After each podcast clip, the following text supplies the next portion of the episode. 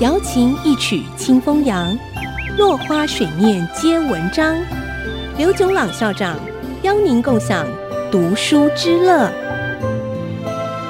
这里是 IC 之音 FM 九七点五，欢迎收听《落花水面皆文章》，我是刘炯朗。今天我们讲快乐的高低层次怎么分。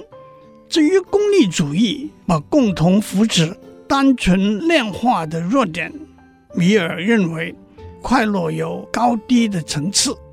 他认为功利主义可以分辨高低层次的快乐。边沁笼统地认为快乐就是快乐，痛苦就是痛苦。快乐或痛苦并没有质的分别。有人喜欢听古典音乐，有人喜欢听流行歌曲，有人喜欢听黄梅调。有人喜欢听歌仔戏，他们得到的快乐只有量而没有质的分别。在这个前提下，的确，共同的快乐是可以简单的把每个人的快乐加加减减，单纯的量化，甚至成为单一的数字。但是边沁的论点是有瑕疵的。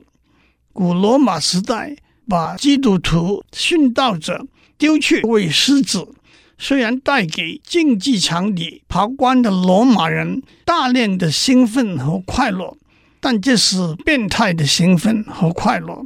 这也是斗牛、斗鸡、斗蟋蟀被禁止或者不被大多数人认同的原因。米尔解套的说法是：快乐有高低层次的不同，而且这个高低层次的判断。非常简单。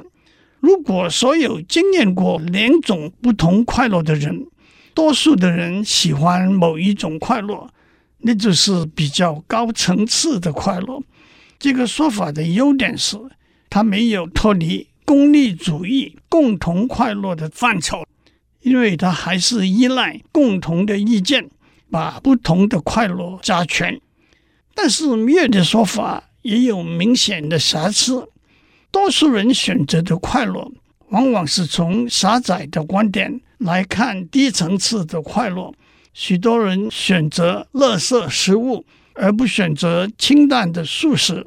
虽然他们知道从健康观点来看，清淡素食带来较高层次的快乐。